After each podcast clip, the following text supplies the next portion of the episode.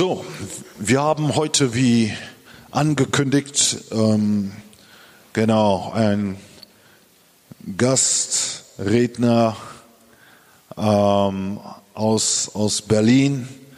Es gibt einige, die ihn, die ihn kennen, einige vielleicht nicht, aber das ist auch nicht so wichtig. Wichtig ist einfach nur ähm, das, was der Herr einfach heute tun möchte und ähm, ja, was wir heute einfach empfangen äh, werden. Ich denke auch schon für eine gewisse Zeit, Markus, genau, ist schon ähm, hin und wieder oder ab und zu immer wieder hier gewesen. Ähm, es gibt einige, die ihn da noch nicht kennengelernt haben, aber heute ihn kennenlernen werden. Ja, und ich denke einfach, dass da einfach ein guter Austausch ist, ja, eine gute Beziehung, auch eine bestimmte Zeit, wo man sich kennt und auch austauscht immer per Telefon. und ähm, ja, und ich glaube, dass ähm, wir einfach heute genau einfach empfangen werden, so wie der Herr ihn leiten wird. Und so möchte ich einfach dir Platz geben, ähm, Markus, so dass du einfach genau das Mikro übernimmst. Vielen Dank, Daddy. Ich wusste gar nicht, dass du so gut singen kannst. Es ist das erste Mal, dass ich heute singen höre. Habt, habt ihr schon einen großen Applaus gegeben? Der Mann kann wirklich singen, ne? Ha? Ist total schön, euch zu sehen. Ich sehe, dass du sogar was mit hast zum Schreiben. Sehr cool. Sehr, sehr, sehr, sehr gut. Alright. Seid ihr bereit fürs Wort Gottes? Ja? Schön, so viele Gesichter zu sehen, die ich noch nicht kenne. Arian, es tut mir so leid, ich hatte deinen Namen vergessen. Wie konnte mir denn das passieren? Und Helena konnte sich nicht an mich erinnern, obwohl wir uns beim allerersten Mal so lange unterhalten haben. Aber das ist ein anderes Thema. Wir sind heute Nachmittag, Daddy und ich, wir haben ein ganzes Stück, Daddy und ich, wir haben ein ganzes Stück geredet, bevor ich heute komme, was denn gut wäre. Ja? Was denn wirklich gut wäre. So, ich gehe davon aus, dass wenn Daddy und ich reden, dass der Heilige Geist wirklich redet und am Ende was Gutes rauskommt. Sonst müssen wir auch nicht telefonieren. Seid ihr bereit? Wir lesen heute am Anfang eine Bibelstelle und dann werden wir nicht nur mir zuhören, sondern werden wir heute Nachmittag wirklich zusammen Sachen tun. Und die Bibelstelle, in der wir heute Nachmittag sind, die kennt ihr vielleicht, wenn ihr schon länger mit Jesus unterwegs seid. Die steht in Lukas Kapitel 10, Vers 25 bis 37. Lukas Kapitel 10, Vers 25 bis 37. Wenn irgendjemand in dem Raum Deutsch nicht so gut spricht, und ich sage irgendwas, was ihr nicht versteht, dann einfach sagen, bitte nochmal. Okay? Klar soweit? Ich versuche ganz langsam und gut zu reden, aber ich denke, ihr kriegt das alle hin. Lukas 10, 25 bis 37. Wir gehen die Stelle mal durch. Eines Tages stand ein Pastor auf, ein Theologieprofessor, und kam zu Jesus und sagte etwas ganz Gemeines.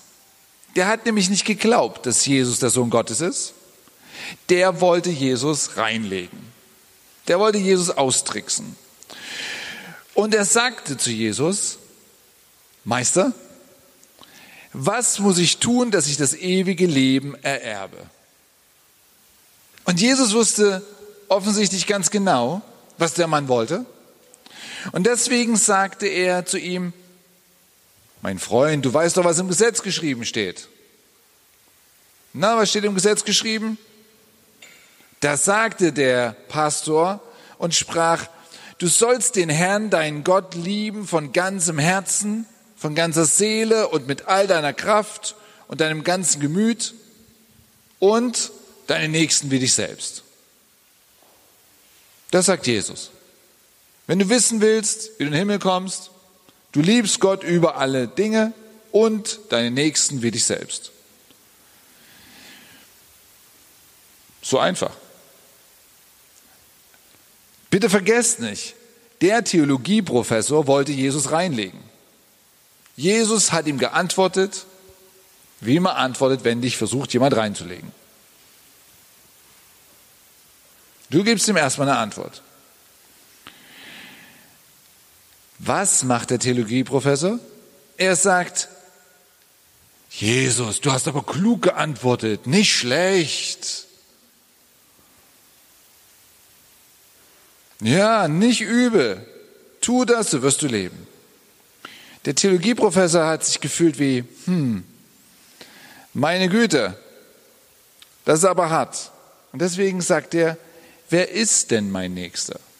Na, der hat nicht gefragt, wie kann ich denn Gott über alle Dinge lieben? Weil die Bibel ist sehr klar. Wenn du deinen Nächsten nicht lieben kannst, den, den du sehen kannst, dann wirst du wahrscheinlich auch Gott nicht lieben, den du nicht sehen kannst. Das steht nicht in der Stelle, das steht in anderen Stellen. Aber das ist das, was ihr immer sagt.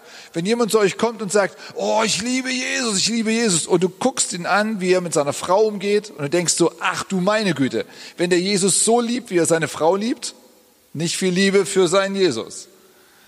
So, der Theologieprofessor sagt, wer ist denn nun mein Nächster? Da antwortete Jesus und sprach, hört zu, mein Freund. Es war ein Mensch und der ging von Jerusalem nach Jericho. Und während er da spazieren ging, kamen Räuber und raubten ihn aus. Da kamen Räuber und raubten ihn aus. Und die ließen ihn halbtot am Weg liegen. Und da kommt ein Priester. Und der Priester geht vorbei. Jesus sagt auch nicht, warum der vorbeigeht. Der geht einfach vorbei. Dann kommt ein Levit, jemand, der dem Priester hilft. Und er geht auch vorbei. Und dann kommt ein Samariter, jemand, den die Juden eigentlich hassen, dem sie nicht helfen würden und von dem sie sich auch nicht helfen lassen würden. Und was macht er? Der kommt und hier steht zuallererst, als er ihn sah, tat es ihm weh im Herzen, als er den Mann sah. Es tat ihm weh. Es jammerte ihn. Der hat Schmerz gefühlt, als er den Mann gesehen hat. Und deswegen ging der Mann, der Samariter, zu dem Mann, der am Wegrand lag, goss Öl und Wein auf seine Wunden, verband sie ihm, hob ihn auf sein Tier und brachte ihn in eine Herberge und pflegte ihn. Am nächsten Tag Nachdem sie eine Nacht in dem Hotel waren, zog er zwei Silbergroschen heraus, gab sie dem Wirt und sprach, pflege ihn, und wenn du mehr ausgibst, will ich dir es bezahlen, wenn ich wiederkomme. Und dann sagt Jesus, na, wer von den dreien, der Priester, der Levit oder der Samariter, meinst du, ist der Nächste geworden dem, der unter die Räuber gefallen war? Der Theologieprofessor sprach, der die Barmherzigkeit an ihm tat. Da sprach Jesus zu ihm, so geh hin und tu desgleichen. Viele von euch kennen die Geschichte, oder? Schon gelesen? Schon gelesen. Bevor wir heute Nachmittag anzufangen, wirklich zusammen hier Gemeinde zu leben, eine Sache. Der Theologieprofessor fragt, wer ist denn mein Nächster? Richtig? Wer ist denn der, um den ich mich kümmern sollte? Wer ist denn dem, dem ich meine Liebe zeigen sollte? Beantwortet Jesus jemals die Frage? Nein. Jesus beantwortet niemals die Frage. Jesus sagt niemals, das ist dein Nächster und das ist nicht dein Nächster. Niemals, in der ganzen Stelle nicht. Sondern Jesus sagt, der, der dem Mann geholfen hat, der ist sein Nächster geworden. Die Frage, wer ist denn mein Nächster, ist immer nur eine Ausrede. Habe ich eine Verantwortung für dich? Ich kenne dich gar nicht. Wer heißt du? David? So, ist David mein Nächster? Wirklich? Wirklich? Ich weiß das nicht. Das ist ein Thema für später heute Nachmittag. Aber in dem Moment, in dem ich sehe, dass David ein Problem hat und ich komme zu David und schüttel seine Hand und helfe dir, werde ich dein Nächster. Klar? Pastor, liege ich noch gut? Stimmst du noch mit mir überein? Ja oder nein? Knallhart vorbei. Fast verfehlt heute Nachmittag. Versteht ihr, wie wichtig diese Stelle ist? Sündige Menschen werden immer fragen, habe ich eine Verantwortung für dich oder nicht? Und wollen eigentlich hören, ich habe keine Verantwortung. Richtig? Das ist das, was der Theologieprofessor macht. Wenn Jesus ihm irgendeine Antwort gibt, dann kann er sagen, ha, geht mich nichts an. Jesus beantwortet niemals die Frage, wer ist dein Nächster, sondern in dem Moment, wo du den anderen siehst und ihm hilfst, wirst du sein Nächster. Amen. Soweit sind wir klar, oder? Dann möchte ich heute Nachmittag drei Schritte mit euch gehen. Drei Schritte. Ich gebe euch die am Anfang und dann gehen wir die zusammen durch. Die drei Schritte habe ich mit Daddy abgesprochen. So, ich fühle mich sehr sicher. Okay? Der erste Schritt, du musst erstmal wissen, wer du selbst bist. Du kannst nicht der Nächste werden für jemand, wenn du nicht mehr weißt, wer du selbst bist. Der zweite Schritt, du musst wissen, wer der andere ist. Wenn jemand zu dir kommt und sagt, ich habe Hunger und du hörst ihm nicht zu, dann schenkst du ihm vielleicht ein Auto, damit kann er gerade nichts anfangen. Wenn du mir ein Auto schenken möchtest heute Nachmittag gern, ja? Aber ihr versteht meinen Punkt, richtig? Du musst schon wissen, wer der andere ist. Und der Schritte Schritt ist, du musst wissen, was Gott möchte, was du dem anderen gibst und was du von ihm bekommen sollst. Klar soweit? Dann gucken wir uns das jetzt mal an. Woher weißt du denn, wer du bist? Eine gute Frage, oder? Oh, ich kenne Leute, die sind so alt wie ich und wissen es nicht. Die müssen sich jedes Jahr neu erfinden. Ich kenne eine Menge Leute, die müssen jedes Jahr ein neues Hobby haben, neue Frau haben, neuen Beruf haben, weil die fangen nie an zu wissen, wer sie sind. Woher weißt du denn, wer du bist? Das ist eine sehr schöne Antwort, aber die ist absolut richtig, oder? Die Antwort ist richtig. Aber wenn du weißt, was in der Bibel steht, bist du es dann schon? Das ist absolut richtig. Ich stelle meine Frage nochmal. Wenn du die Wahrheit weißt, bist du die Wahrheit schon?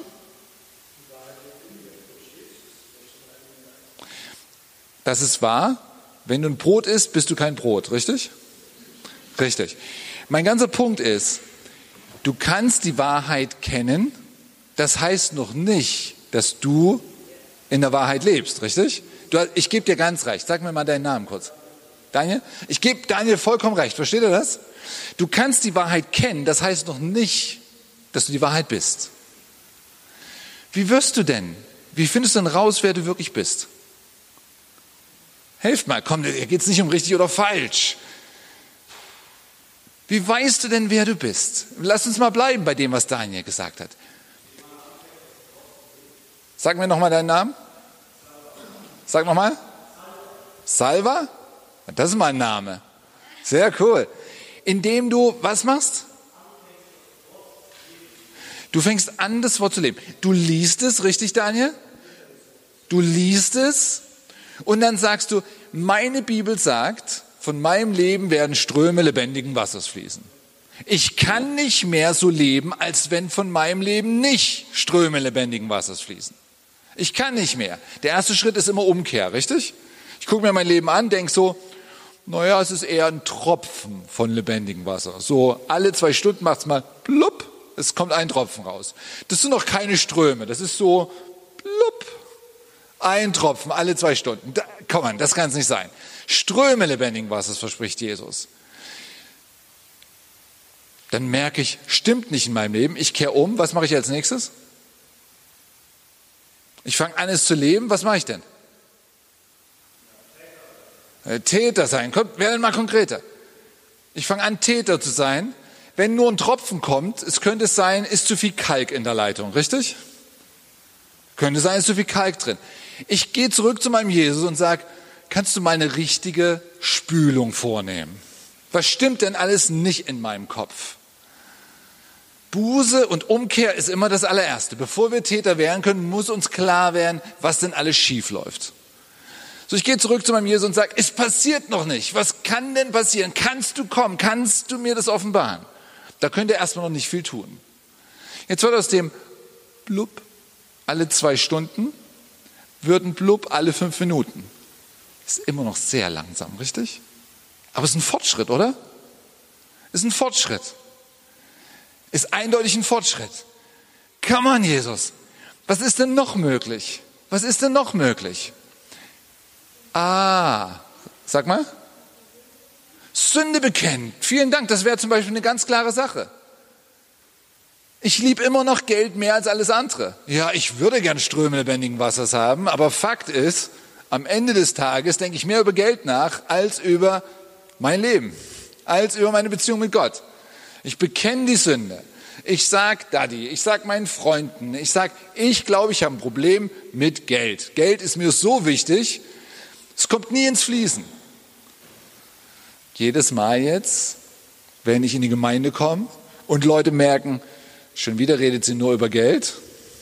Ey, du hattest doch gesagt, es ist ein Problem. Komm, wir beten zusammen. Hoffentlich geht der Wasserhahn auf, richtig? Hoffentlich geht er auf. Jetzt fängt es an, so dünn zu fließen. Ist immer noch kein wirkliches Ströme. Ne? Ströme wäre so der Reintritt über die Ufer. Aber es fängt an zu fließen. Ja, jetzt musst du natürlich anfangen, es zu leben, richtig? Du bist noch nicht die Wahrheit, wenn andere Leute sie nicht wirklich wahrnehmen können. Du hast sie vielleicht in dir, ja? Du hast sie vielleicht in dir, das ist eine Information. Aber das bist du noch nicht, bis es nicht wahr wird. So, also was machst du? Du liest dir das durch und denkst so, wenn ich das Wort Gottes verkündige, das sind die Zeichen und Wunder, die mir folgen werden. So in meiner Schule, auf Arbeit, in meiner Familie. Ich möchte anfangen, Gottes Wort zu verkündigen. Und sobald ich anfange, Gottes Wort zu verkünden, werden, werden die Leute um mich herum sagen, ha, ha, ha, ha, ha, wo ist denn dein Gott? Und dann geht es wirklich los. Dann fange ich an rauszufinden, wer ich bin. Sage ich dann, ach du meine Güte, ist peinlich. Oder getraue ich mir jetzt für Leute zu beten, wenn sie krank sind? Getraue ich mir jetzt für Leute zu beten, wenn sie Probleme haben? Dann merke ich, ob es wahr wird. Glaube ich es nur oder tue ich es und erlebe ich es? Klar soweit? Ich habe euch heute zwei Freunde mitgebracht. Der eine ist gefährlich, der hat sogar sein Gewehr mitgebracht. Hendrik und Marc kommt mal, kommt mal nach vorn. Der Hendrik ist Polizist. Der ist so halb im Dienst, deswegen hat er sogar seine Dienstwaffe mit. Ne? Außerdem ist er mein Bodyguard heute. Marc, du kommst auch nach vorne. Du bringst bitte auch deine Dienstwaffe mit. Hast du deine Bibel mit? So ist er. Der Hendrik und der Marc, das sind Leute, die auch schon mit Gemeindegründen irgendwo, ich sage euch jetzt nicht wo, und die erzählen euch beide eine kurze Geschichte, die zeigen, wer sie sind. Alright? Die zeigen, wer sie sind. Willst du anfangen, Hendrik? Ich habe dich so gut angekündigt. Ja, genau. Also ich bin Hendrik, hallo, ich komme aus Bielefeld. Ähm, eine kurze Geschichte zu mir. Ich ähm, habe mich lange gefragt, da muss es irgendwas mehr geben. Ne? Es ist nicht ausreichend, am Sonntag zur Kirche zu sitzen, ein moralisch anständiges Leben zu führen und sonst nichts weiter mit Gott zu erleben. Das hat mich auf eine Reise gebracht, wo ich angefangen habe, Gott in einer Art und Weise zu erleben, wie ich es mir niemals hätte träumen lassen. Wir fingen an, ähm, diverse Heilungen zu sehen, Befreiungen von schlimmen Dingen.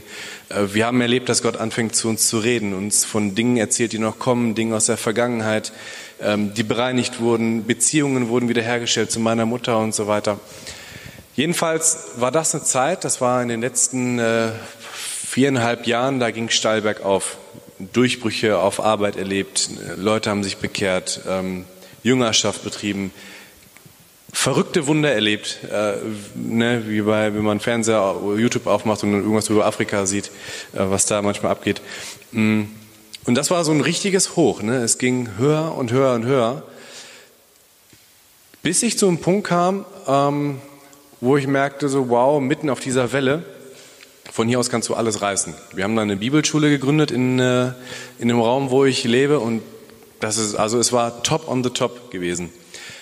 Und innerhalb sehr kurzer Zeit, innerhalb von ein paar Wochen, ähm, wurde es sehr publik gemacht, äh, was wir nebenbei tun, ne, für Kranke zu beten, äh, für Menschen auf den Straßen da zu sein und so weiter. Das hat dazu geführt, dass ich ähm, fast meine Arbeitsstelle verloren habe. Das ging äh, bis zwei Tage, bis vor dem entscheidenden Knackpunkt, ähm, hat der, der, der Dienst ja versucht, mich äh, rauszukicken. Und das in der Phase, wo meine Frau mit dem zweiten Kind äh, im neunten Monat schwanger war. In einer Phase, wo wir gerade das Haus gebaut haben für die, für die Trainingsschule, für die Bibelschule. Ähm, in einer Phase, wo äh, kurz danach die Beziehung zu meinem Vater kaputt ging. In einer Phase, als wir die Bibelschule dann gegründet haben, wenige Tage später, ähm, wurde ich da rausgekickt auf eine Art und Weise, die nicht sehr christlich war. Und innerhalb kürzester Zeit fiel all das zusammen in ein, wie ein Kartenhaus, was du dir aufgebaut hast. Und das war so ein Schlag, wo ich jetzt ungefähr ein Jahr gebraucht habe, um mich zu erholen. Ähm, und ich habe Gott lange gefragt, wieso. Wenn man Schläge im Leben kassiert, dann denke ich, kann man ruhig mal fragen, warum passiert das alles? Und das, was mich gerettet hat, war tatsächlich vor, vor einem halben Jahr ähm, eine Begegnung mit Jesus. Oder andersrum, ab dem Zeitpunkt, wo das so kollabierte, da habe ich zu Gott gesagt, zu Gott, dachte ich, Gott, ich habe dich lieb, das weißt du, aber ich will mit dir erstmal nichts mehr zu tun haben. Ne? Also ich habe keine Lust mehr auf Schläge, mein, mein Nacken ist geschwollen, so ich will nicht mehr. Und Gott hat mich ein Jahr lang ungefähr in Ruhe gelassen und plötzlich in einer Situation, wo ich weder Bibel gelesen habe, ich habe weder gebetet, noch gefastet, noch gespendet, ich habe weder besonders äh, äh, christlich gebetet, ne? wisst was ich meine, da kam Gott in eine Situation hinein und spricht zu meinem Herzen und hat all das, was ich an Vorurteilen ihm gegenüber hatte, angefangen aufzulösen. Und in dieser Phase hat er etwas zu mir gesagt. Er sagte, ich werde dir bald sagen, warum diese Dinge passieren mussten in deinem Leben. Wenige Zeit später bin ich ähm, mit meiner Frau ähm, zu äh, Mallorca gefahren, da haben wir so einen kurzen Urlaub gemacht. Und wieder so eine unchristliche Situation. Ich stehe morgens früh auf und lese ein Buch und plötzlich ähm, lese ich in einen Nebensatz, da sagt der Autor, was ist, wenn all das, was du gerade erlebst, den einzigen Sinn hat, Gott zu ehren. Nicht nur in den Höhen deines Lebens, sondern auch in den Tiefen. Und in dem Moment merkte ich, wie Jesus ganz tief hier reinspricht und sagt, Henrik, was ist, wenn all das in deinem Leben passieren musste, damit du lernst, nicht nur in den Phasen, wo du top on the top bist, wo jeder dich kennt und du in Gemeinden rumläufst und predigst und tolle Heilungen passieren, ähm, du mich preist, sondern auch dann, wenn du denkst, Gott, du kannst mich mal, schaffst du es in diesen Phasen auch, mich zu ehren, zu sagen, ich bleibe weiter bei dir. Genau, und als so Jesus gesprochen hatte, das war eigentlich so mit der, der Rettungspunkt, einer der Rettungspunkte, ähm, merkte ich in mir, du kannst entweder sagen, ich lebe jetzt so weiter in meinem Frust und äh, gucke den ganzen Tag nur Big Brother und mache sonst nichts mehr, oder du sagst, Gott, ich entscheide mich, dich zu ehren, dich zu lieben, auch wenn ich mich überhaupt nicht danach fühle und wenn mir alles momentan vollkommen egal ist. Und in dem Moment, als ich die Entscheidung getroffen habe, zu sagen, Gott, du bist gut, du warst immer gut, du wirst auch immer gut zu mir sein, auch wenn ich akut Dinge nicht verstehe, das war wie, als wenn dieses Kartenhaus von Frustration alles zusammenfällt. Und das bringt wieder Freiheit. Das ist so ein Teil meiner Geschichte. Warte, warte, warte.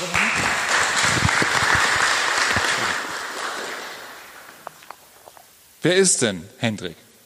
Wenn ihr die Geschichte hört, wer ist denn Hendrik?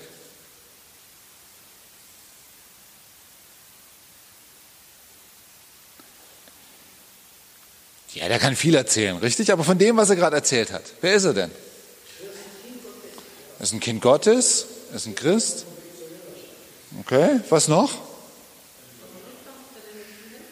Okay, was noch?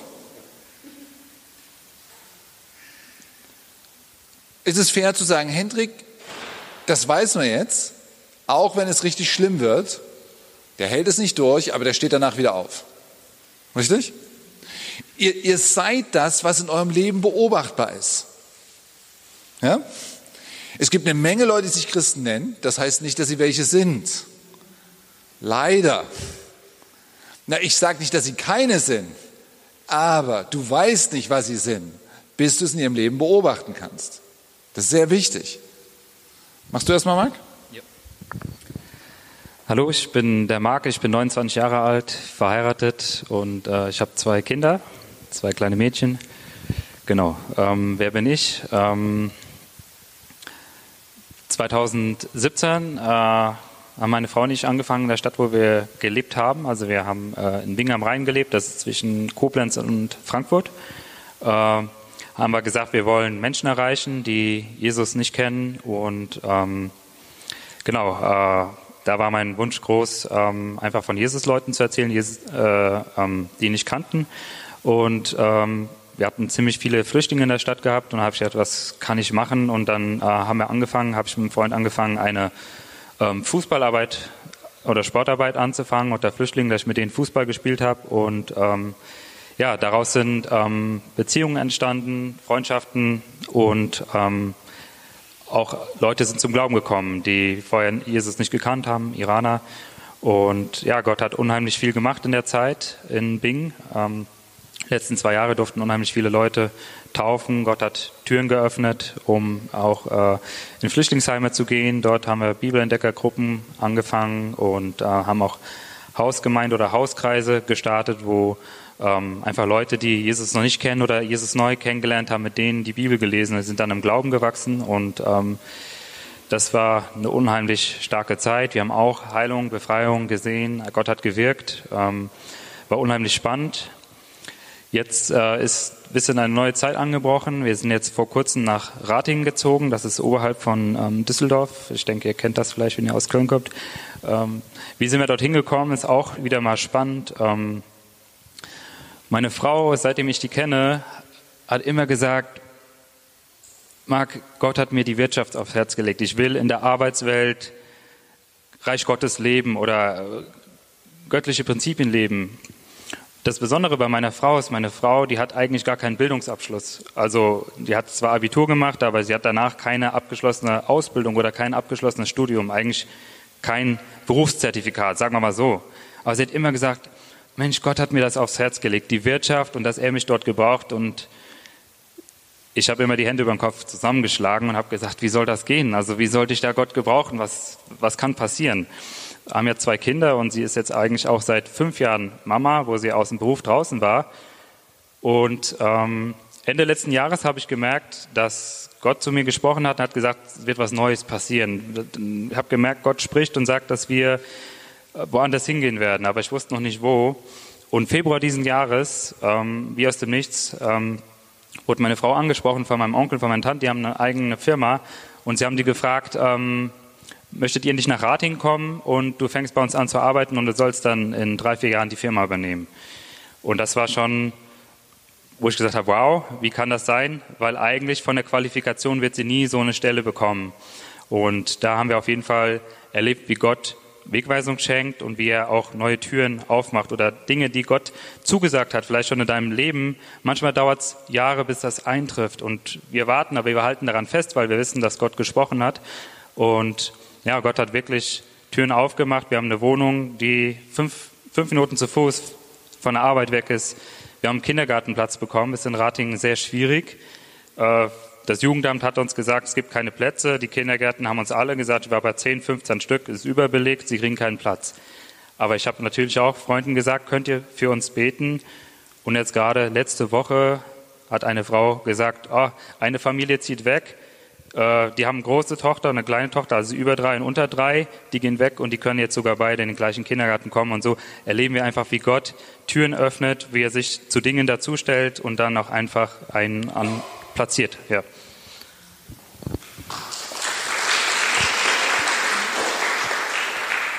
Wer ist denn Mark? Sag nochmal.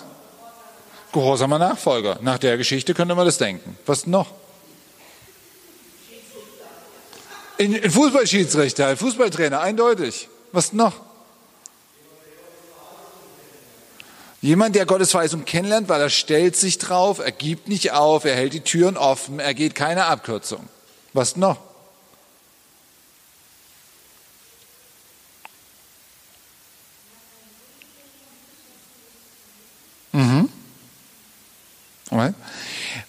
Was wir im ersten Schritt heute Nachmittag einfach zeigen wollten, ihr könnt euch hinsetzen jeden Sonntag und eine Predigt hören. Das heißt noch nicht, dass ihr das seid. Ihr seid es, wenn ihr es anfangt zu leben. Und dann, wenn ihr es lebt, indem ihr zurückgeht zu eurem Gott und wirklich lernt zu sagen, danke, das bin ich. Das wird offensichtlich wahr in meinem Leben. Und wenn ihr das wisst, dann habt ihr auch Glauben für die nächsten Schritte. Denn das, was ihr erlebt habt, kann Satan euch nicht wieder wegnehmen. Glauben, der nur ausgesät ist, ist wichtig, aber da können die Vögel kommen und picken. Aber wenn ein starker Baum gewachsen ist, weil ihr es erlebt, da kann kein Vogel kommen und einfach mal so, chip, chip, alles ist wieder weg. Da beißt sich ein Specht einen Schnabel aus. Richtig? Okay. So, was ich jetzt möchte ist, dass ihr auf eine Person zugeht und die wichtigste Geschichte, die ihr im letzten Jahr mit Gott erlebt habt, erzählt. Weil das ist das, was ihr in eurem Leben braucht. Ihr könnt am Anfang eures Christseins vom Glauben eures Pastors leben.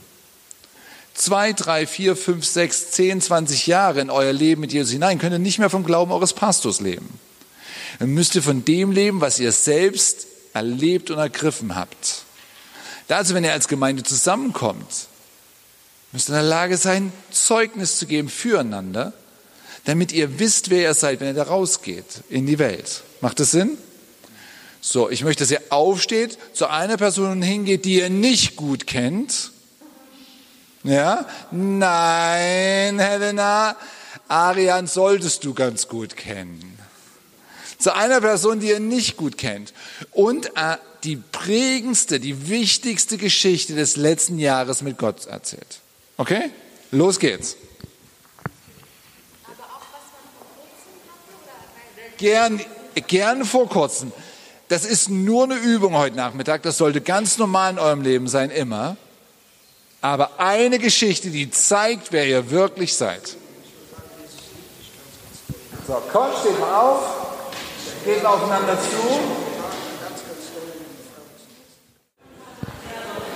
Ihr habt gute Geschichten, oder? Wenn man erst mal anfängt, wird's richtig gut, oder? So als ich gesagt habe, bitte unterhaltet euch, war erst mal so, ah, wirklich müssen wir heute. Aber wenn ihr erstmal anfängt, kommen die ganzen Geschichten raus, oder?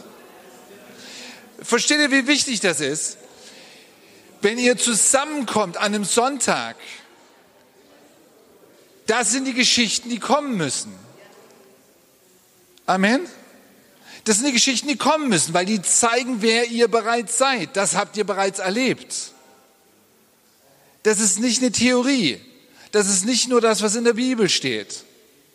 Das ist das, was ihr bereits erlebt habt. Ihr habt euer Vertrauen auf Jesus gesetzt. Und das müsst ihr wissen, weil sonst kommt Satan immer und sagt was? Wer bist du denn? Wer bist du denn? Was hast du denn? Come on. Bist doch nur eine Frau. Bist doch nicht in Deutschland geboren. Bist doch erst 15. Bist doch schon 72. Hast du nicht genug Geld? Hast nicht genug Zeit in der Woche? Kommt euch das bekannt vor? Das ist das, was Satan die ganze Zeit sagt, richtig? Der sagt dir immer, wer du nicht bist. Der sagt dir immer, was du nicht kannst. Der sagt dir immer, wo du nicht hingehen kannst. Und das, was du hast, ist genau das, was Daniel gesagt hat. Du hast das Wort Gottes, das dir sagt, wer du eigentlich bist. Aber das ist immer im Glauben, richtig? Das bist du. Das ist so, wie wenn ich dir heute einen Scheck gebe mit 10.000 Euro. Tut mir leid, Daniel, aber werde ich dir heute nicht geben. Aber es wäre nicht schlecht, ne? Aber du hast die 10.000 Euro nicht, wenn ich dir den Scheck gebe. Du kannst den Scheck verlieren auf dem Weg zur Bank oder vielleicht denkst du, der hat mir einen Scheck mit 10.000 Euro gegeben. Ach komm, der hat einen Witz gemacht, so ein Quatsch, mir schenkt nicht ein Fremder 10.000 Euro. Deswegen gehst raus, zerreißt den Scheck oder schmeißt ihn weg Hast nicht mehr, richtig? Du hast den Scheck, wenn du zur Bank gehst und den Scheck einlöst und du auf dein Bankkonto guckst und du kannst nach Hause gehen und zu deiner Frau sagen, Hä? mein Schatz, guck mal, 10.000 Euro. Dann hast du den, die 10.000 Euro. Und so ist es auch mit dem Wort Gottes.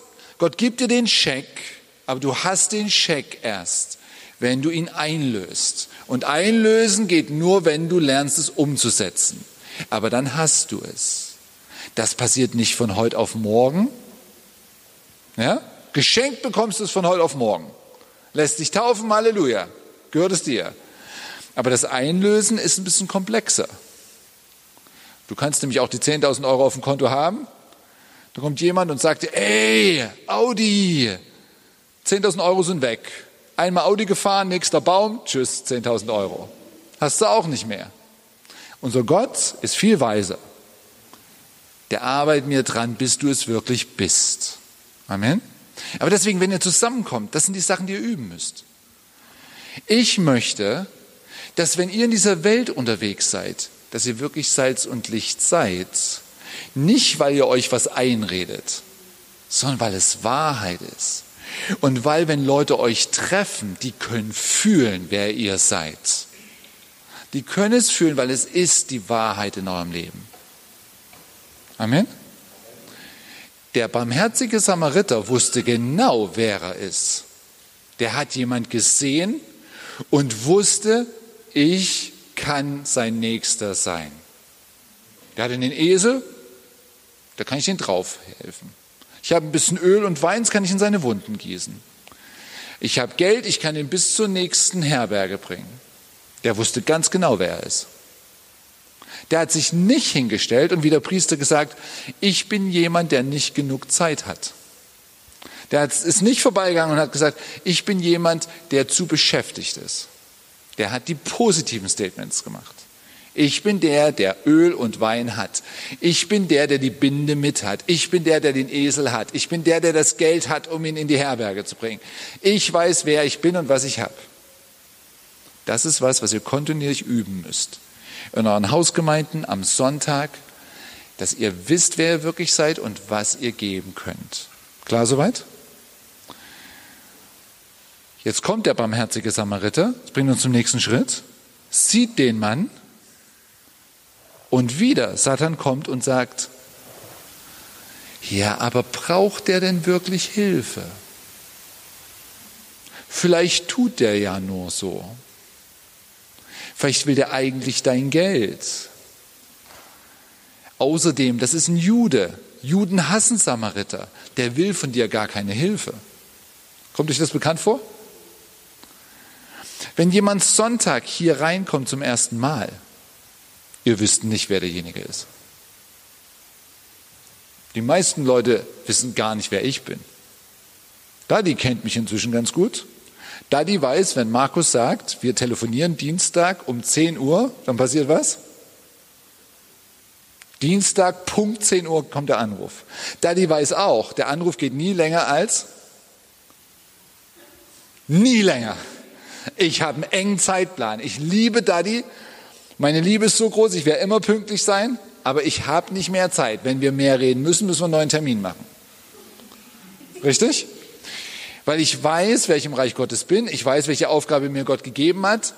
Spätestens 11 Uhr weiß ich, muss ich mit jemand anderem reden. Also, wenn jemand da hinten reinkommt, ihr wisst nicht, wer der ist. Und wisst ihr, was das Nervigste ist an Christen? Genau die zwei Sachen. Christen, die auf der einen Seite glauben, dass der sowieso keine Hilfe möchte. Oder Christen, die glauben, sie wissen ganz genau, welche Hilfe der braucht. Soll ich es nochmal sagen? Es ist unglaublich nervig, wenn ihr behauptet, Jünger Jesu zu sein und ihr seht jemand und ihr denkt so, nee, ich glaube, der braucht Jesus nicht, der ist zu erfolgreich. Der will sich nicht mit Jesus auseinandersetzen. Woher wisst ihr denn das, um Himmels Willen? Ihr seht jemanden, die besonders gut aussieht, sieht so gut aus, braucht nicht Jesus. Hat so viele Drogen genommen, ist überhaupt nicht in der Lage zuzuhören. Woher wisst ihr das denn? Mein Gott kann Leute rufen in der Nacht. Ich weiß gar nicht, wie viele Geschichten ich gehört habe, wo Gott Leute im Traum gerufen hat.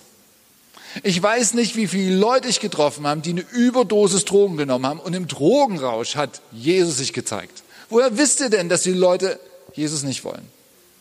Richtig? Ihr wisst es nicht. Aber genauso nervig sind Christen. Da kommt jemand rein und das Erste, was sie sagen, ist, du brauchst einen Heiligen Geist. Du brauchst eine neue Füllung. Oh, mein Bruder, komm, ich lege jetzt mal Hände auf dich auf. Oh, Mann, oh, oh, oh. Das ist genauso nervig.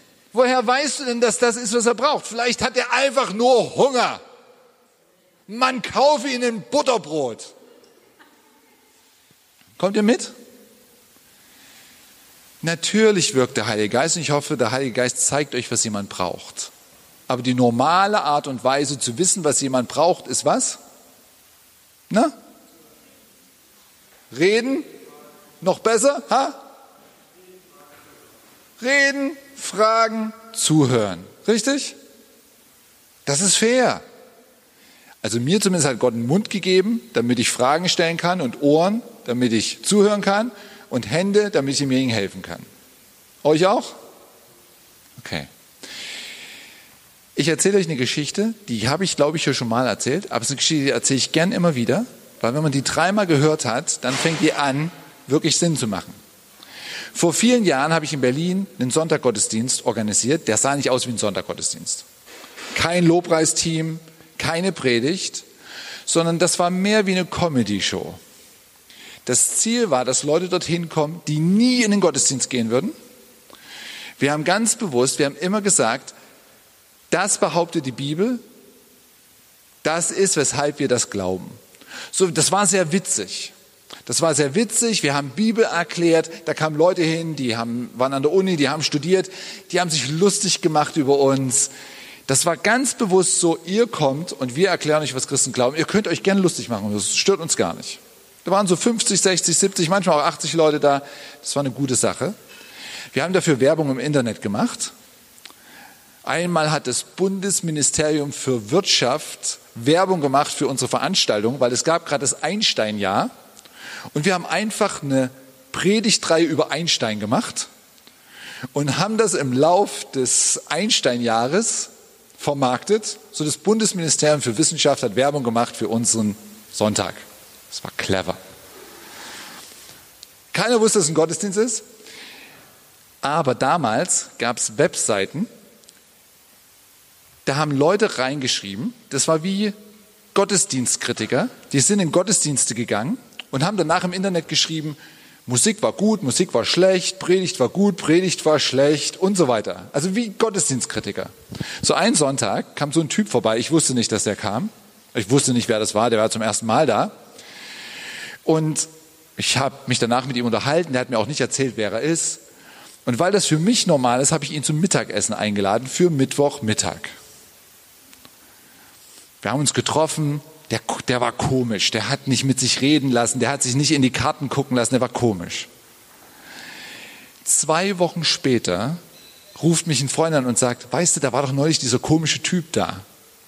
Der hat im Internet über uns geschrieben. Der hat geschrieben, das war der komischste Gottesdienst, den ich je erlebt habe. Hat sich angefühlt wie eine Comedy-Show. Ich habe überhaupt nicht verstanden, was sie da eigentlich machen. Aber am Ende des Sonntages hatte ich fünf Einladungen, entweder auf Kaffee oder zum Essen, von Leuten, die sich die Mühe gemacht haben, mich kennenzulernen. Ich habe gedacht, das war das größte Kompliment, das wir als Gemeinde jemals bekommen haben.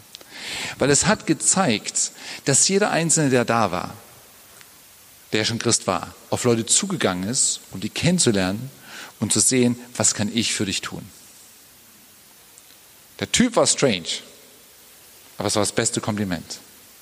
So jetzt nochmal. Wie lernst du jemanden kennen? Wie weißt du, was du für jemanden tun kannst? Fragen stellen. Nicht aufhören, Fragen zu stellen. Jetzt ist Fragen stellen gar nicht leicht, ne? Ist gar nicht leicht. Hallo, ich bin Markus. Sag nochmal. Sergio? Sergio? Woher kommst du denn, Sergio? Ja? Roma sind die. Und aus welchem Land? Oder bist du in Deutschland schon geboren? In Deutschland schon geboren. Merkt ihr, allein die Frage ist schon schwierig. Denkst du schon so, uh, hoffentlich habe ich jetzt alles richtig gesagt. Richtig? Das ist gar nicht, das ist schon eine schwierige Frage. Wenn ich jetzt frage, was arbeitest du denn, Sergio? Gebäudereiniger. Ist es dein Traumjob? Wirklich? Uh, nicht wirklich, richtig? Das hätte mich auch gewundert, richtig? Jetzt sind wir schon bei einem schwierigen Thema. Jetzt rede ich mit Sergio über einen Job, der nicht sein Traumjob ist. Das fühlt sich nicht gut an, ne? Was würdest du lieber machen? Schwierig damit Geld zu verdienen, richtig? Aber macht glücklich. Komm mal, ihr wisst alle, wenn ihr einen Schritt auf jemanden zugeht, es gibt viele peinliche Momente und es kann viele Missverständnisse geben, richtig? Wie oft habt ihr im Leben erlebt, dass ihr auf jemanden zugegangen seid und am Ende habt ihr euch ganz komisch gefühlt? Und wenn du ein Stück auf der Welt bist, dann weißt du, wenn du freundlich bist, Das heißt nicht, dass Freundlichkeit zurückkommt. Es kann sein, dass du absolut einen drüber bekommst. Und es kann sein, dass wenn du freundlich auf jemanden zugehst, obwohl du freundlich bist, du hast den anderen trotzdem noch beleidigt. Richtig? Auch das gibt's.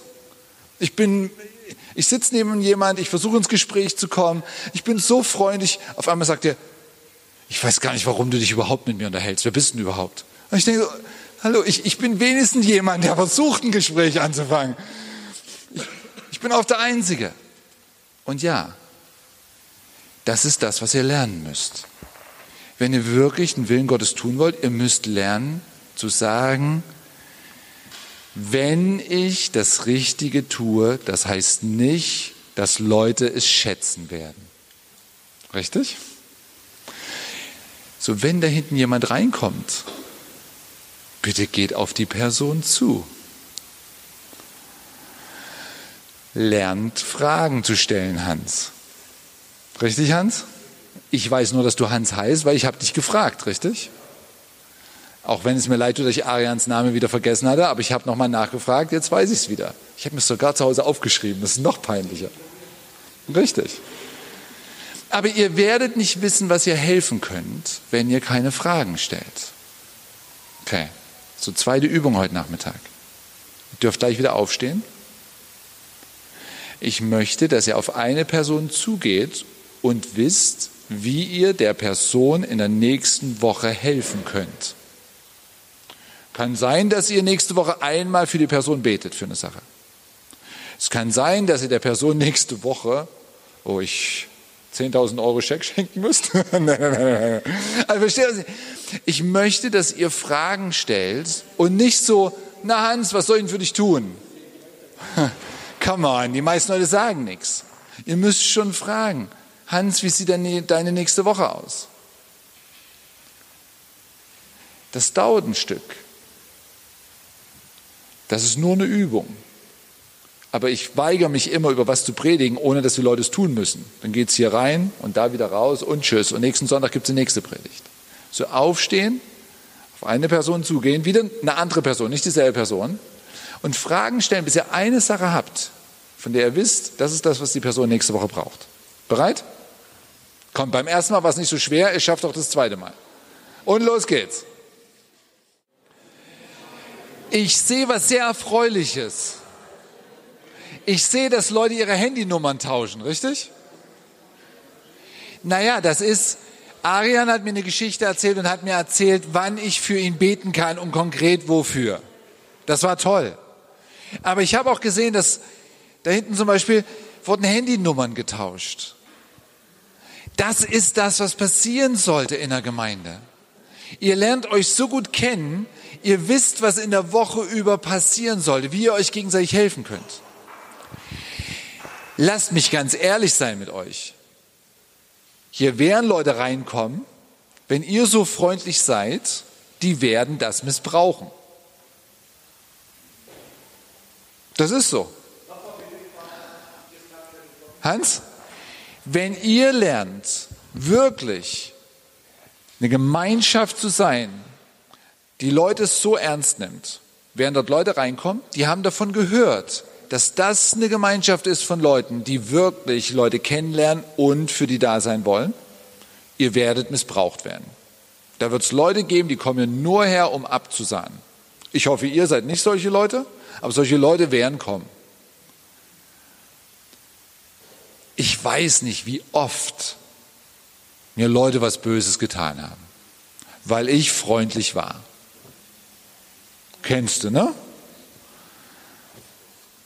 Das gibt es und ich muss am Ende zu meinem Gott kommen und sagen, es bricht mir das Herz. Ich habe die Leute auch oft noch lieb gewonnen in dem Prozess. Ich bin ein Kind Gottes.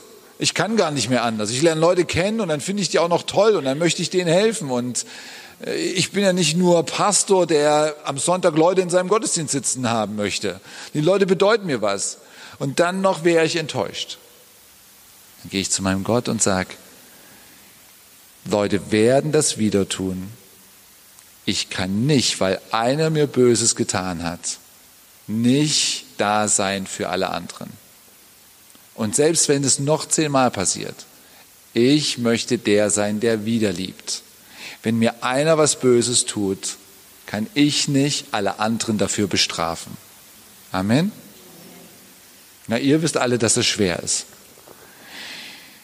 Fragt nicht, wie es Daddy manchmal geht. Wie lange machst du es jetzt? Drei Jahre, Gemeinde? Vier schon? Das ist lang. Ich möchte nicht wissen, wie oft Daddys Herz gebrochen worden ist in den letzten vier Jahren. So ein paar Situationen habe ich mitbekommen, aber nicht alle. Dann müssten wir jede Woche telefonieren, wenn ich alle mitbekommen würde. Ich weiß, wovon Daddy redet. Ich weiß nicht, wie viele Sachen ich angefangen habe im Laufe der Jahre. Aber du entscheidest dich, das, was einer falsch tut, wird mich nicht abhalten, das Richtige allen anderen gegenüber zu tun. Amen. So, letzter Schritt für heute Nachmittag. Sei, könnt ihr euch noch konzentrieren? Den Schritt würde ich gerne noch machen. Der barmherzige Samariter gießt das Öl auf die Wunden, den Wein auf die Wunden, verbindet die Wunde, nimmt ihn auf seinen Esel, bringt ihn in die Herberge und gibt dem Herrn der Herberge zwei Silbergroschen am nächsten Morgen und sagt, kümmere dich um ihn und wenn ich zurückkomme und es hat mehr gekostet, ich das auch. Aber was macht der barmherzige Samariter nicht? Der bleibt nicht da. Der wird nicht zum Sklaven von dem Mann. Soll ich das nochmal sagen? Der wird nicht zum Sklaven von dem Mann. Der kümmert sich, aber der lässt nicht zu, dass ein anderer Mensch entscheidet, wer er für ihn ist. Ich muss wissen, wer ich bin. Ich muss wissen, wer du bist. Und dann muss ich wissen, was möchte denn Jesus, was ich für dich tun kann und was du für mich tun kannst. Ich kann mich nicht vereinnahmen lassen. Ich habe auch nur 24 Stunden am Tag und ein paar davon muss ich sogar noch schlafen.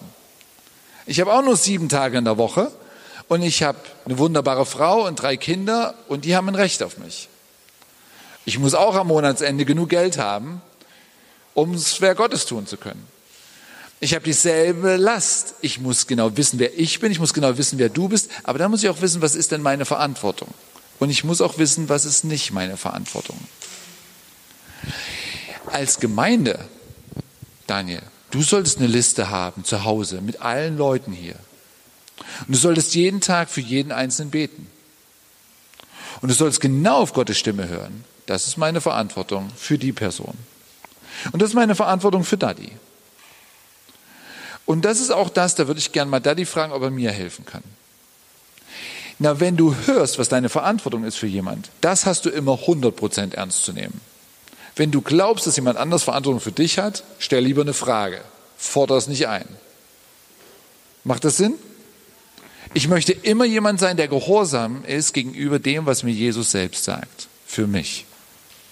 Anstelle, dass ich jemand bin, der ständig rumläuft und sagt, du musst das für mich machen, du musst das für mich machen.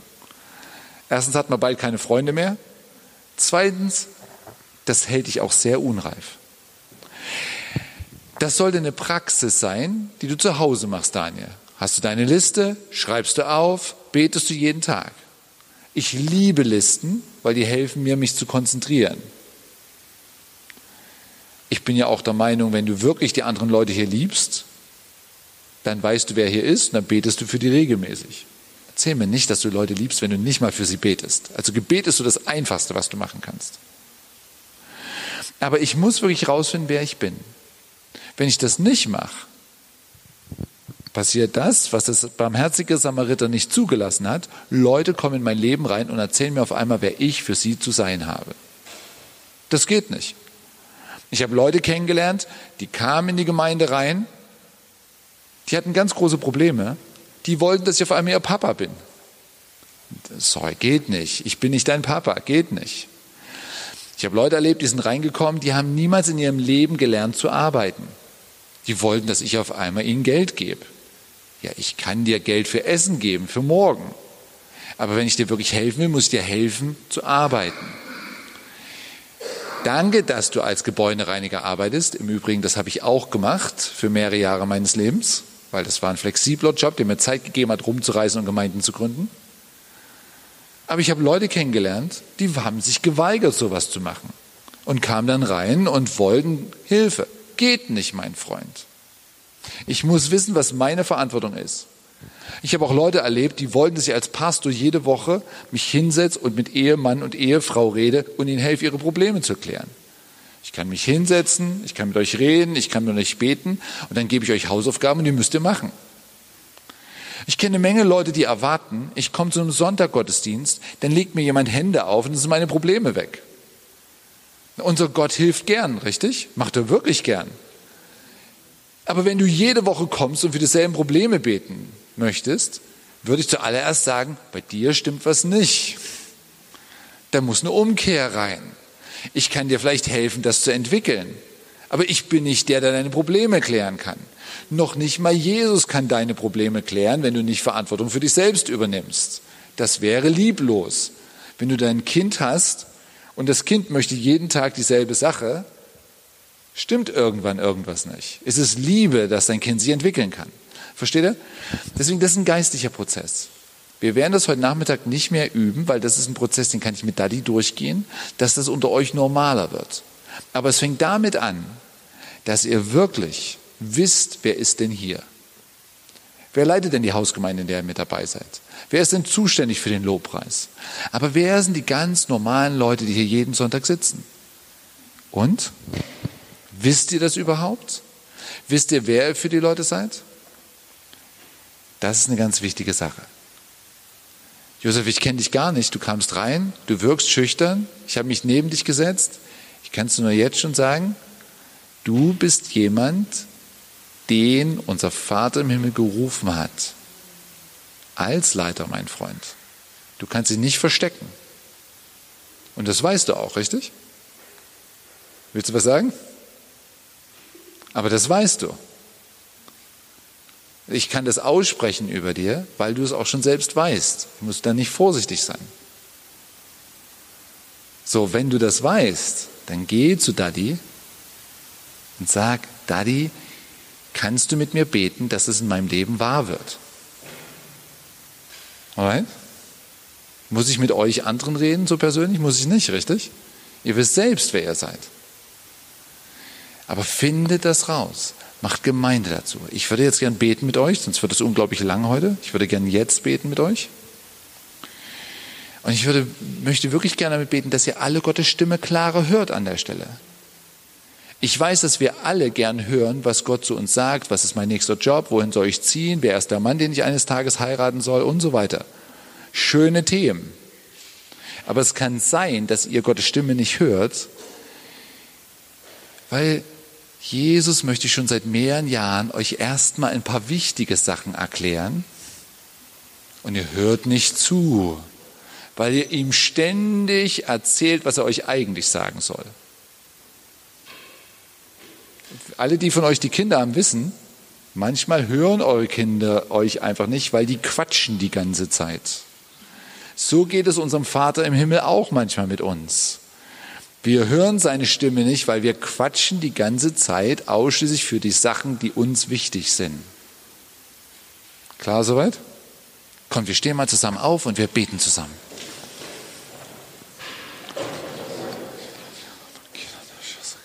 Sergio, können wir noch ein bisschen Musik haben? Du machst das echt super am Klavier. Das ist das erste Mal, dass ich dich heute treffe. Da ist echt Groove drin, mein Freund.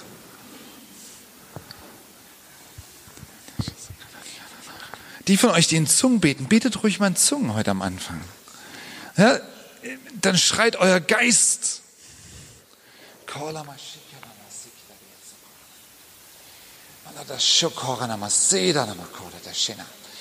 Herr Jesus Christus, ich schrei zu dir heute Nachmittag.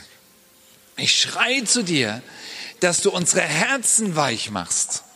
Dass du unsere Herzen weich machst. Dass wir wirklich hören wollen, was du sagst. Nicht, dass wir hören wollen, was wir gern hören wollen. Amen? Richtig? Ich möchte hören, was du sagst. Ich möchte überhaupt erstmal jemand sein, der hören möchte, was du sagen möchtest. Ich möchte heute Nachmittag auch umkehren und sagen, ich möchte nicht hören, ich kehre heute Nachmittag mal wirklich um von, ich möchte dass du zu mir sagen kannst, was du sagen möchtest. einfach, während Sergio spielt, kommt, fragt mal einfach, Herr Jesus Christus, was möchtest du mir denn heute Nachmittag sagen? Ich bin mir sicher, dass du gern redest. Ich habe dir mein Leben gegeben. Ich bin mir sicher, dass du gern redest. Ich bin mir sicher, dass du gern redest. Was möchtest du mir denn heute Nachmittag sagen? Hört mal zu.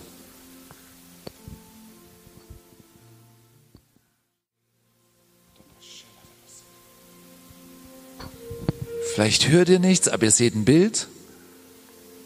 Vielleicht seht ihr kein Bild, aber ihr habt einen Gedanken. Vielleicht habt ihr keinen Gedanken, aber ihr habt auf einmal eine ganz große Sicherheit über ein Thema. Aber wartet, dass Gott heute Nachmittag euch was in euer Leben hineingibt.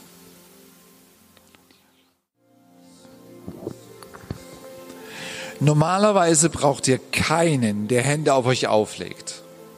In den meisten Fällen könnt ihr einfach zu eurem Vater im Himmel gehen, denn der Vater im Himmel gibt denen gute Gaben, die ihn darum bitten.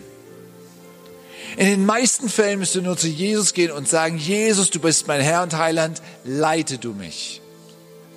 Und er wird uns leiten. Und in den meisten Fällen müsst ihr nur sagen, Heiliger Geist, du bist zu mir gekommen, du hast Wohnungen in mir gemacht, um mich alles zu unterrichten, was der Herr Jesus Christus den zwölf Aposteln unterrichtet hat. Die ganze Wahrheit. Unterrichte du mich. Aber manchmal gibt es die Momente, wo ihr wisst, es ist gut, das zu teilen mit jemand. Ich glaube, heute Nachmittag hat Jesus das gesagt. Es ist gut, das auszusprechen. Und es ist gut, dass jemand nochmal mit mir dafür betet. Das möchte ich heute gern tun mit euch. Ihr könnt zu euren Freunden gehen. Ihr könnt aber auch nach vorn kommen, zu Daddy, zu mir, zu Hendrik, zu Mark und sagen, das habe ich gerade empfangen. Ich glaube, es wäre gut, wenn noch mal jemand für mich betet. So, ich möchte euch Mut machen. Wenn ihr was habt, wofür ihr heute Nachmittag Gebet wollt, weil ihr das gerade von Jesus gehört habt, empfangen habt, gefühlt habt, dann kommt jetzt nach vorn. Daddy kann mitbeten, Hendrik betet mit, Marc betet mit. Kommt einfach nach vorn. Alright?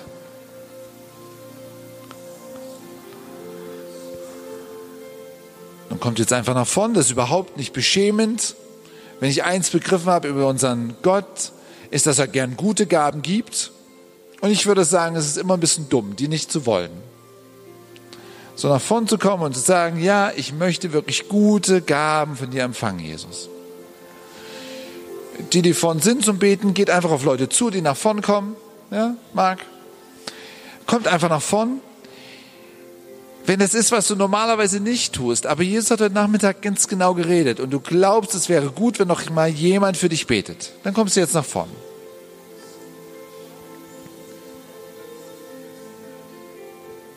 Man muss nicht schüchtern sein. Genau. Da muss man gar nicht schüchtern sein. Wenn zu viele kommen, ist auch nicht schlimm. Dann sind wir halt hier bis heute Abend um Mitternacht. Ist auch nicht übel. Ihr könnt natürlich auch gern zu anderen gehen.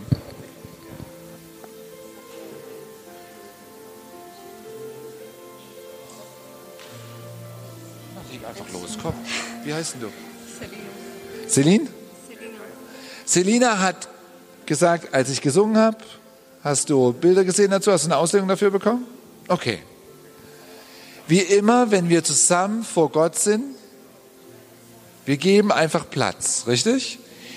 Was Selina jetzt sagt, es kann sein, dass die Übersetzung ist, es kann sein, dass es auch nur Selina ist, das ist alles nicht schlimm. Wir hören uns das an, wir prüfen das zusammen und wir freuen uns, wenn es von Gott ist. Aber danke erstmal, dass du kommst und dir getraust, das zu sagen. Alright? Also, als erstes habe ich gehört, also wenn jemand in Zungen spricht, dann spricht Jesus immer in Ich-Form. Und als erstes habe ich gehört, ähm, ich sehe dich warten. Und dann sah ich eine Pflanze, die war wie eine Blume. die ist weiter aus sich rausgewachsen. Das war einfach die Frucht, die aus Menschen ihre Taten, also wenn sie das tun, was Jesus sagt, ähm, diese Frucht einfach, die sie bringen. Und genau in dem Moment hast du gesagt, ähm, wenn jemand Bilder sieht oder so, dass, oder dass das jetzt gerade so kommt, genau in dem Moment war das. Und danach, als du angefangen hast zu singen, habe ich gesehen, dieses Bild, das kennt bestimmt jeder, ähm, wie dieser brennende Busch damals vor Moses brannte. Und da habe ich die Stimme gehört von Gott. Ich muss mich zusammenreißen, weil das ist zu heilig einfach, was ich gerade spüre.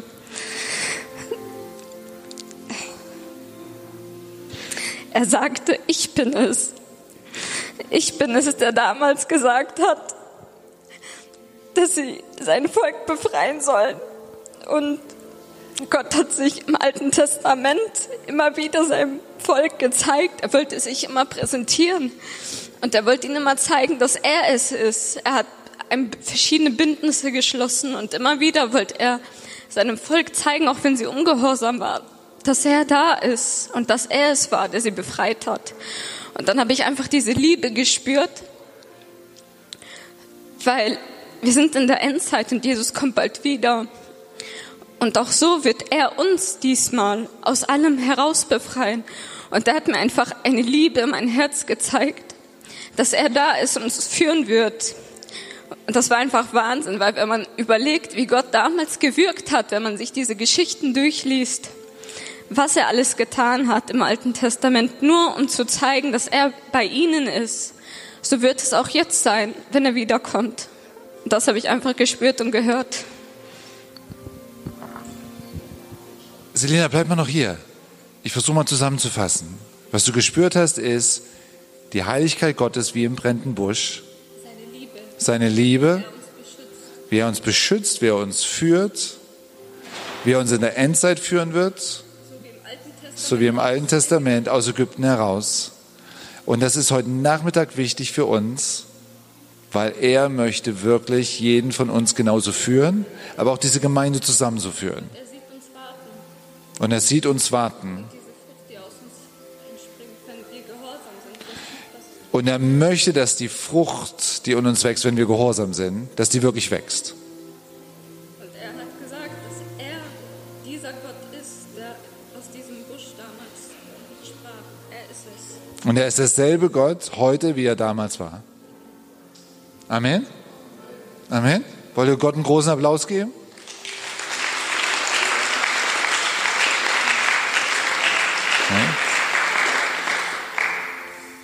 Ich hätte nichts dagegen, wenn noch mehr Bilder kommen, wenn noch mehr Eindrücke kommen. Wenn die Gemeinde zusammen ist, sollten wir das erwarten, richtig? Das ist heilig, wenn Gott redet. Okay. Wenn immer Lass mich das so sagen. Wenn immer wir zusammenkommen, wir erwarten, dass Gott redet. Das heißt nicht, dass jeder, der was sagt, dass das dann von Gott ist. Aber dafür prüfen wir. Unter uns muss die Freiheit sagen, es auszusprechen. Es muss auch die Freiheit sein, gesagt zu bekommen, es mag heute für dich gewesen sein. Oder vielleicht auch nicht. Aber Daniel, ich bin gespannt. Na komm mal, Mikrofon, ja, mein Mikro. Sorry. Ja, ich habe mehrere Bilder gehabt und zwar eins für dich. Ich glaube, ich fange mal mit dir an. Ich habe dich gehen sehen, dass du deinen Dienst antrittst und dann hast du einen Schuh ausgezogen und Essen rausgeholt aus dem Schuh.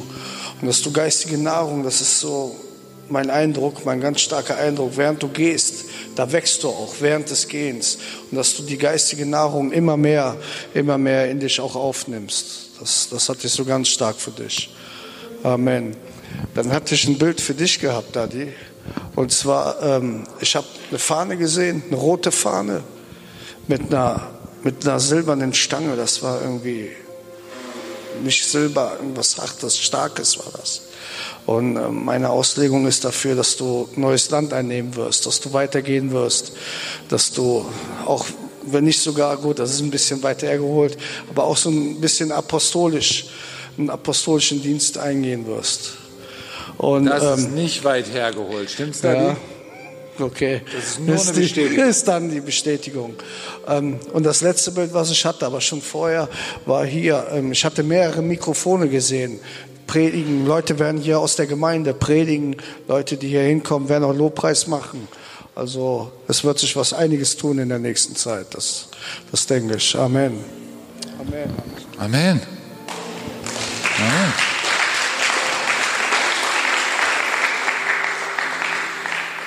Ich würde ja gern noch mal mit denen reden, die nie nach vorn kommen würden, um ins Mikrofon zu reden. Soll ich die Leute mal angucken? Guck doch bitte nicht weg. Es gibt Leute, weil ihr aus einer Kultur kommt, wo es nicht normal ist, dass jemand nach vorn kommt. Ihr kommt nicht nach vorn, obwohl Gott sehr klar mit euch redet. Hast du eigentlich was, was du nur sagen möchtest? Ja, du? Du musst nicht. Du musst nicht, aber ich bin mir nicht sicher, dass, ob du nicht vielleicht nichts hörst, weil du Angst hast, dass du nach vorne gehen müsstest. Ich weiß gar nicht, wie du heißt. Ich möchte auch gar nicht böse sein mit dir. Sag mir mal ganz kurz deinen Namen. Jessica? Bitte vergib mir, dass ich dich hier so raussinge, aber das habe ich auch schon mit Josef gemacht. So, äh, bitte vergebt mir beide. Mein Punkt ist, ich bin mir nicht sicher, ob du zuhören kannst, weil du Angst hättest, dass du nach vorne gehen musst. Und die von euch, die nicht dran gewöhnt sind, das ist eine Sache, von der ihr umkehren müsst. Mein Gott, du kannst mit mir immer und überall reden. Du kannst mich hinschicken, wo du mich hinschicken willst. Und das spielt wirklich keine Rolle, ob ihr Frauen seid oder Männer, alt oder jung. Es ist eure Verantwortung zu sagen, ich bin da, du kannst mit mir reden. Und du kannst mich zu deinem Werkzeug machen. Ihr werdet niemals füreinander Verantwortung übernehmen können, wenn ihr in eurem Kopf all die Sachen habt, die ihr nicht tut. Im Übrigen, die von euch, die immer nach vorn kommen, da würde ich genau das Gegenteil sagen. Da würde ich sagen, mal einen Sonntag die Klappe halten, damit andere endlich ihren Platz einnehmen. Alright? Aber Jessica, ich musste dich angucken, weil ich wirklich den Eindruck hatte, ich weiß nicht, ob du heute was hattest. Aber ich bin mir sicher, dass Gott dich ganz anders benutzen möchte, um durch dich zu reden. Aber du kannst gerne noch was sagen, wenn du möchtest. Okay, dann höre ich erstmal auf. Aber du wolltest noch was sagen. Äh, nicht wirklich was sagen, sondern ich habe noch nie ein Mikrofon in die Hand genommen Nein, nein. oder dass ich äh, auffällig geworden bin. ja, das kommt daher, da ich das noch nie benutzt habe und genau, bin noch nie nach vorne gekommen. Also nirgends, wirklich. Und ja, ich wollte einfach nach vorne kommen, als Sie das erwähnt haben. Genau.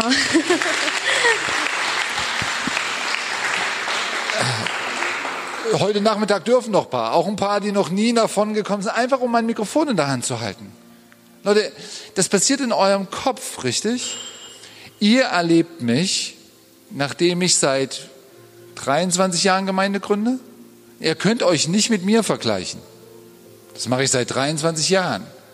Ich habe ganz klein angefangen. Meine erste Bibelstudiengruppe, da kamen fünf Leute. Am ersten Abend habe ich mir nicht getraut, die Bibel aufzuschlagen, weil ich so eine Angst hatte. Das glaubt ihr mir heute nicht mehr, aber so war ich damals. Aber nach dem ersten Abend habe ich gesagt, Gott, das passiert mir nie wieder. Und beim zweiten Abend haben wir zusammen die Bibel aufgeschlagen. Heute kann mich Gott hinschicken, wo immer er mich hinschicken will. Aber das sind diese Schritte, die ihr gehen müsst. Und wenn ihr die Rolle einnehmen wollt, füreinander und für die Leute, die neu reinkommen, es fängt damit an, dass es sowas macht wie, wo bist du denn hin? Wie du es gerade gemacht hast. Ich muss irgendwann mal das Mikrofon nehmen, auch wenn ich nicht mal weiß, was ich eigentlich sagen soll, um zu sagen, Gott, du kannst mir das Mikrofon geben, wenn du möchtest. So schlimm ist es auch nicht. Ihr Männer, das Reich Gottes braucht starke Männer. Sehr, sehr starke Männer. Männer, die diszipliniert sind, Männer, die voller Liebe sind, Männer, die wissen, wer sie sind, Männer, die wissen, wofür sie stehen, die Frauen hochheben, nicht klein machen, die vorangehen. Das ist das, was Reich Gottes braucht. So, jetzt höre ich auf, sonst sind wir hier noch 19 Uhr. Ich bete jetzt noch, dann machen wir erstmal Schluss für heute. Alright? Vater im Himmel, das größte Geschenk, das du uns gemacht hast, ist dein Sohn Jesus. Das ist das, was zählt. Das ist auch alles, was notwendig ist. Und mein Jesus ist nicht nur vor 2000 Jahren für mich gestorben. Mein Jesus kam in mein Leben, als ich zehn war und hat mir gezeigt, dass ich ein Sünder bin und dass ich Erlösung brauche.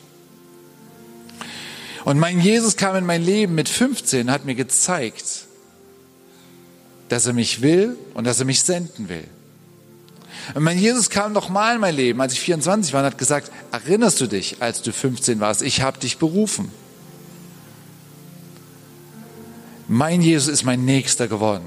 Der ist zu mir gekommen in den dunklen Momenten. Und deswegen, Vater im Himmel, werde ich nicht aufhören, von dir zu reden, von deinem Sohn Jesus zu reden, von deinem Geist zu reden. Und deswegen möchte ich nicht aufhören, der Nächste zu sein für die Menschen um mich herum. Ich möchte der werden, der sein, der du versprochen hast, dass ich sein kann. Ich möchte die Menschen um mich herum lieben können, von ganzem Herzen. Und ich möchte genau wissen, was du möchtest, wer ich für sie bin und umgekehrt. Und ich möchte, dass das in der Gospel Church Köln normal ist. Dass die Liebe, die unter uns ist an einem Sonntag, dass sie die ganze Woche übergeht. Dass sie so groß ist, dass Leute kommen und Leute kommen und Leute kommen und Leute es spüren können und verändert werden. Und dein Wort überall in Köln und in Dormagen und in Leverkusen und in Düsseldorf, egal wohin, bekannt gemacht wird, weil Leute wie wir, einfache, schlichte Leute, dein Wort nehmen und es wahr werden lassen. Segne uns. Im Namen des Herrn Jesus Christus. Amen. Vielen Dank.